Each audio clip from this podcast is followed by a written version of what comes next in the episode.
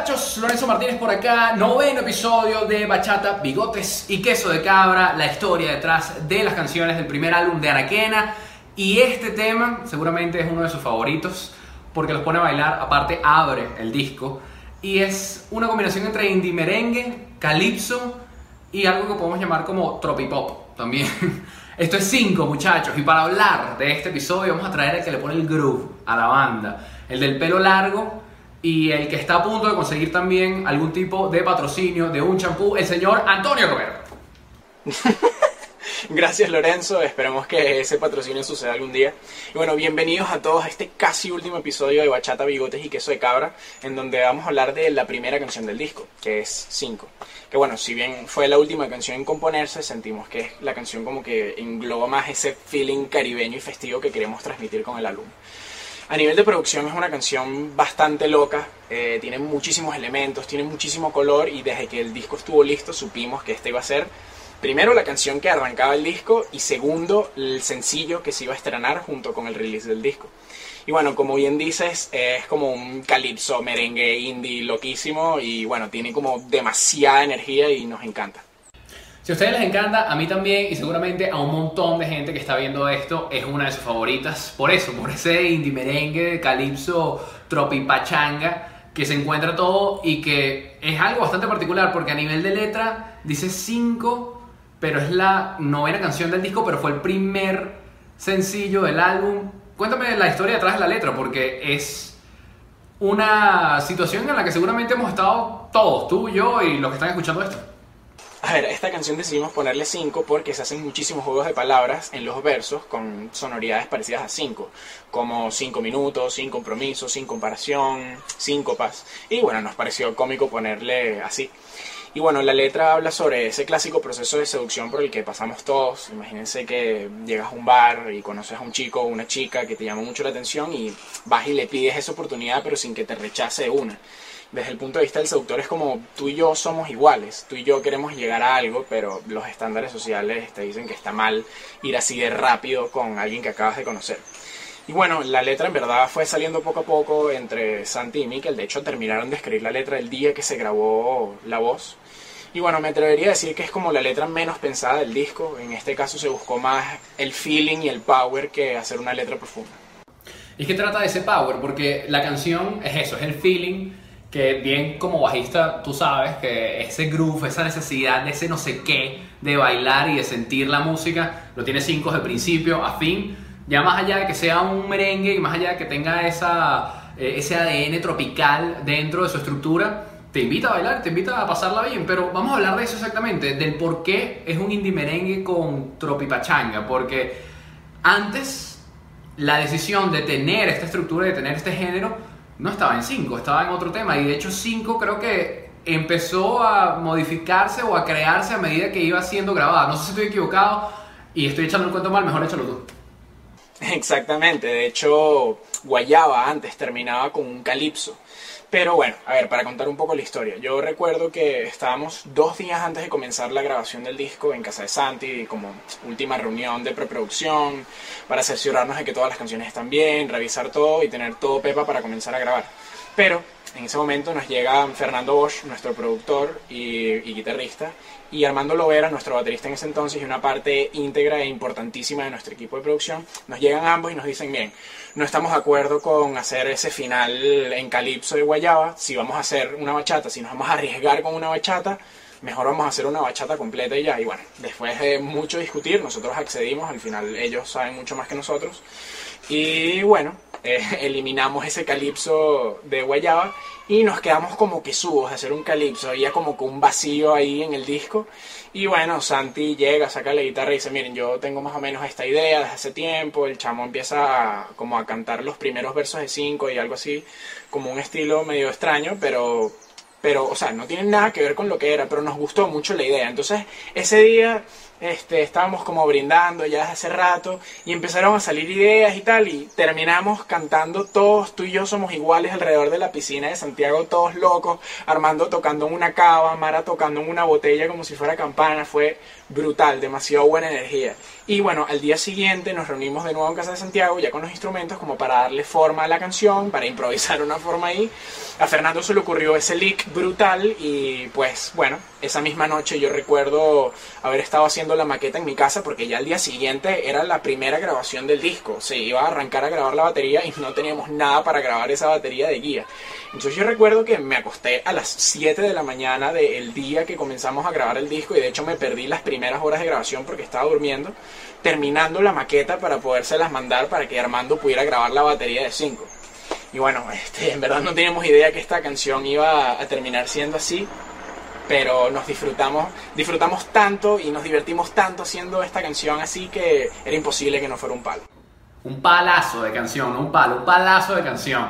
Y una de mis favoritas también, y yo sé que he dicho esto varias veces a lo largo de los episodios, pero es la verdad, es uno de mis temas favoritos tanto en el disco como en en vivo también por esa energía y ese feeling que tiene de lo que hablábamos anteriormente, esa eh, bueno, particularidad de sentir ese yo no sé qué al momento de escuchar cada uno de los instrumentos y verlos ustedes tripear, tanto en tarima como en estudio también. Esa, bueno, camaradería que vivieron antes de entrar al estudio y grabar la canción, pero también en el mismo tiempo que iban grabándola, porque iban descubriendo cada uno de, bueno, los sonidos que iba a tener cinco eventualmente. Y esto lo grabaron, si no me equivoco, en Sweet Spot, el estudio de Rey Rodríguez, que bueno, ha sido eh, prácticamente la nave nodriza donde han grabado casi todo, ¿no? Cuéntanos un poco de, de, bueno, ese proceso de producción bastante particular de, bueno, vamos a ir viendo cómo va surgiendo la cosa.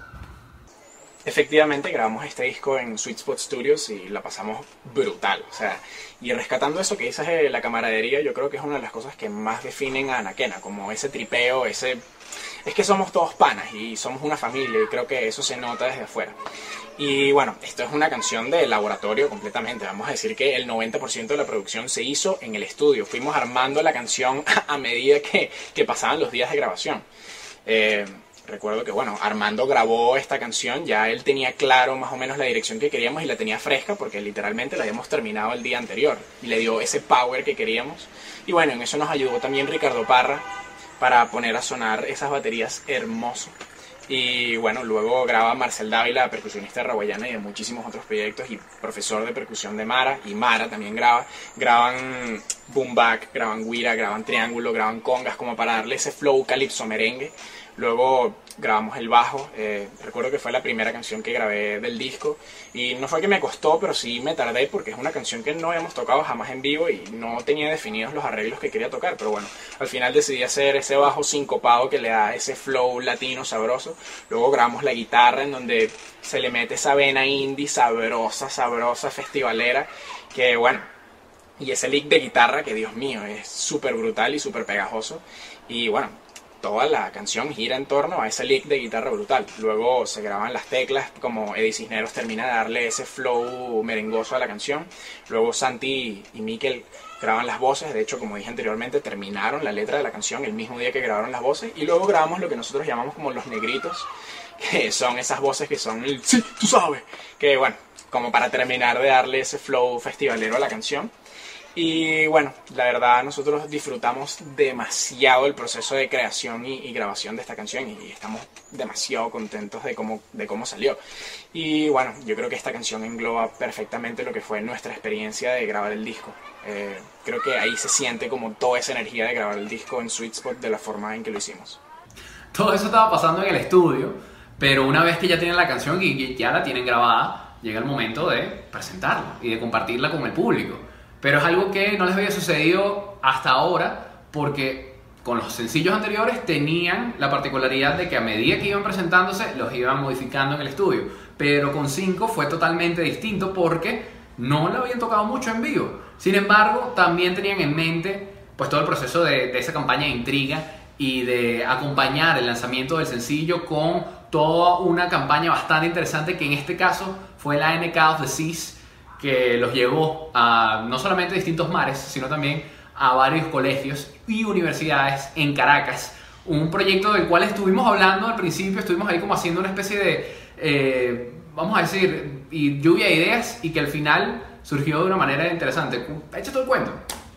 A ver, de hecho nosotros casi no tocábamos cinco en vivo porque le teníamos como miedo. Nosotros vamos definiendo la sonoridad de las canciones a medida que las tocamos, pero cinco por la forma en que se hizo, que fue completamente en estudio, no teníamos ni idea de cómo queríamos que sonara. Nosotros la primera vez que la tocamos en vivo fue en la cacería de la Pantera el año pasado en Biodé y la verdad es que no salió tan bien como esperábamos, pero bueno, pasamos un buen rato de igual forma. Y bueno, ahora entrando en el tema de la campaña, nosotros cuando terminamos nuestra gira por España eh, con el estreno de Montaña Rusa, sabíamos que el próximo paso era estrenar el disco y bueno, cinco en consecuencia.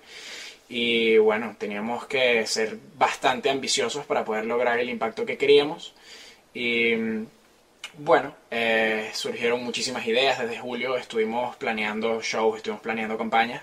Y la idea más importante que salió fue eh, nuestro showcase en el Anfiteatro de Latillo para 700 personas y aprovecho esta oportunidad para darle las gracias a Furro, a José y a todo el equipo de Cúsica por siempre ser nuestros ángeles de la guarda. Estamos muy agradecidos con ustedes. Sin ustedes no hubiera sido posible nada de esto.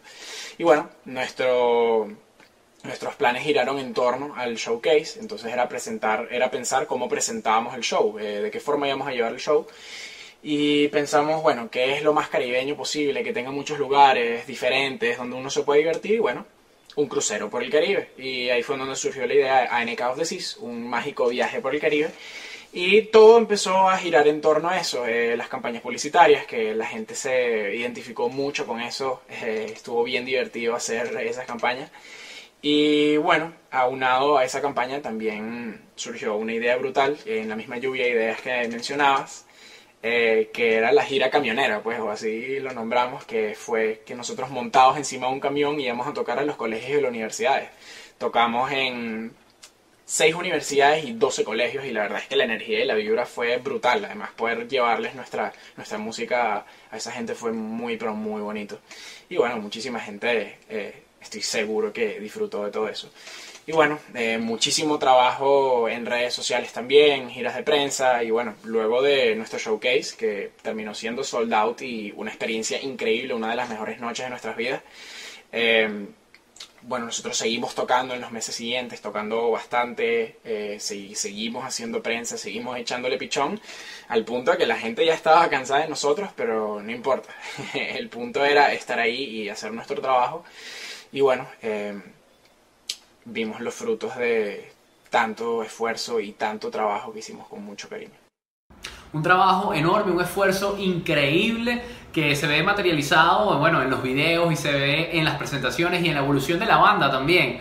Pero podemos decir que 5 es sin duda un antes y un después en la historia de Anaquena, porque después de haberse lanzado ese primer sencillo, ya nada fue igual, sumado a todo lo que ya venía previo, la victoria de nuevas bandas, todas las campañas de intriga, más toda la exposición que ha tenido la banda en redes sociales y a través del boca a boca, después de cada uno de los shows, compartiéndose en redes sociales y muchísimo más, llega a 5 y es eso, un hito en la carrera de la banda, si no me equivoco. Cuenta un poco la recepción del público, de cómo tomaron 5 y cómo la hicieron no solamente de ellos, sino que también fue una especie de, bueno, de intercambio y de tripeo en general entre la banda y el público.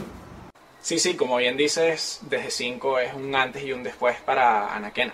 Em, el crecimiento de la banda desde que estrenamos 5 y el disco ha sido una cosa, pero de locos para nosotros. Desde septiembre del año pasado, Anaquena es una completa locura. Y bueno, también nos ayuda el hecho de que 5 es una canción súper comercial y conecta mucho con la gente, muchísima gente la puede escuchar.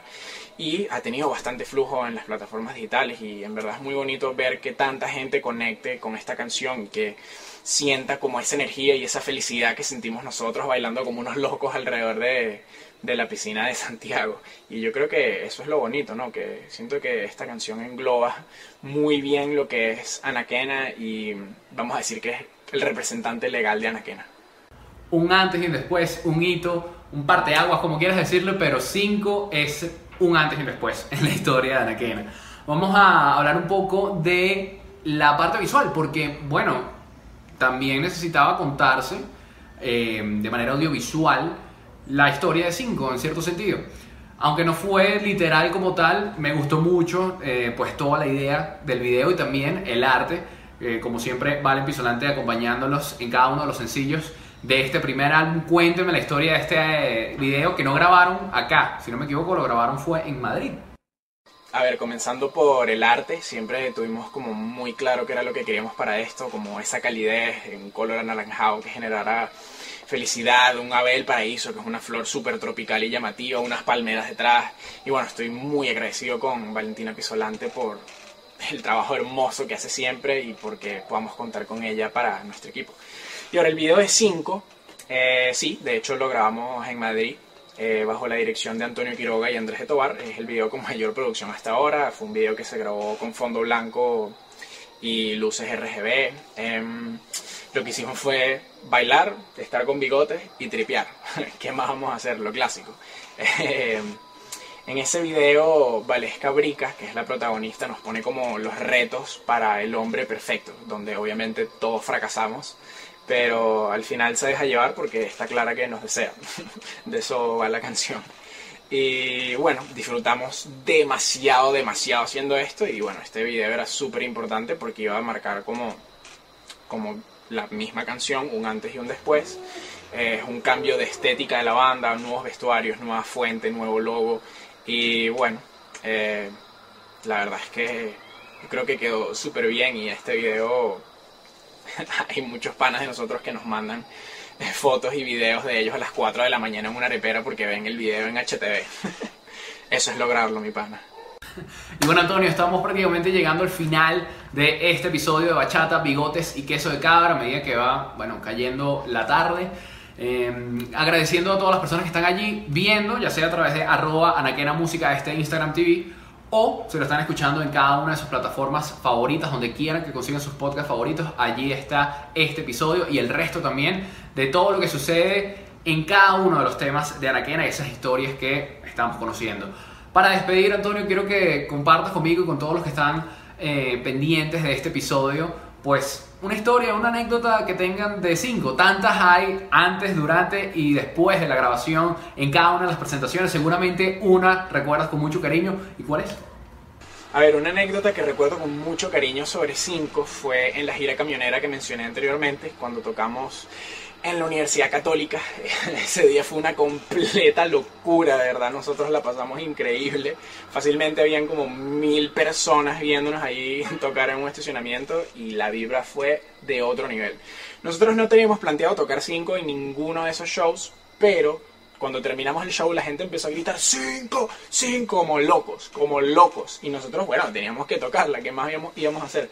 Y la verdad es que fue hermoso ver cómo la gente se sabía la canción y se conectaba como de esa forma con esa canción que apenas tenía cuatro días de haber salido y es hermoso ver que la gente se identifique tanto con lo que haces y de verdad quiero agradecerles a todos ustedes por toda esa energía que nos dan cuando estamos tocando. Bueno, este fue el noveno episodio de Bachata, Bigotes y Queso de Cabra. Ahora los invito a que vean nuestra versión acústica de 5 eh, junto a nuestros brothers de Gran Radio Riviera y Gamboa. Por aquí me despido en nombre de los anaquenos. Mucho cariño para todos.